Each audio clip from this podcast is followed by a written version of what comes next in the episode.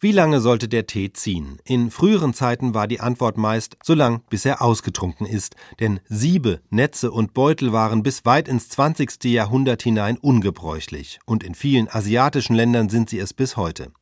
Der lose Tee wurde in der Kanne aufgegossen und fertig. Das hatte aber natürlich zur Folge, dass die letzte Tasse meist ziemlich bitter schmeckte. Heute gehört, zumindest bei uns, nicht nur das Sieb zur gängigen Teeausstattung, sondern auch die Teeuhr, denn die oft gehörte Faustregel besagt, bei einer Ziehdauer bis drei Minuten wirke der Tee anregend, ab fünf Minuten wirke er beruhigend. Das ist allerdings eine starke Vereinfachung.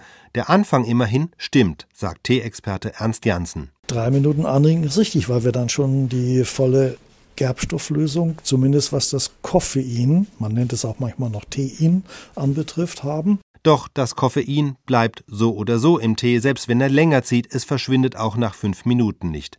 Insofern bleibt der Tee auch bei längerer Ziehzeit anregend im Sinne von wachhaltend. Nach etwa fünf Minuten kommen aber weitere Substanzen hinzu, nämlich Tannine, also Gerbstoffe. Auf sie vor allem ist das Gerücht von der beruhigenden Wirkung zurückzuführen, denn die Tannine wirken tatsächlich beruhigend, aber weniger auf das Gemüt, sondern vielmehr auf die Verdauung. Das wussten schon die alten Friesen, die dann, wenn es darauf ankam, sich auch nicht mit einer Ziehdauer von fünf Minuten begnügten. Man litt vor einigen hundert Jahren immer an Durchfallerkrankungen, Typhus, Paratyphus, Skorbut und so weiter, verfaulte bei lebendigem Leib. Und der Tee wurde damals bis zum bitteren Ende, in unserer Sprache heißt es dort das bittere Eint, getrocke, wurde er aufgebrüht, also zwei Stunden Ziehzeit. Und dann haben wir so viel Gerbstoffe da drin in Form von Tanninen, dass die Verdauung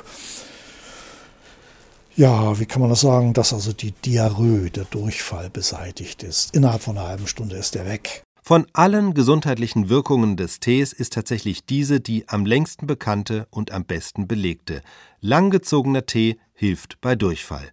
Wer aber keine Magenprobleme hat, kann die Ziehdauer getrost dem persönlichen Geschmack anpassen. Manche Menschen, aber längst nicht alle, haben Probleme damit, nach Tee einzuschlafen. Sie sollten dann abends auch keinen trinken, egal ob lang oder kurz gezogen, ob grün oder schwarz.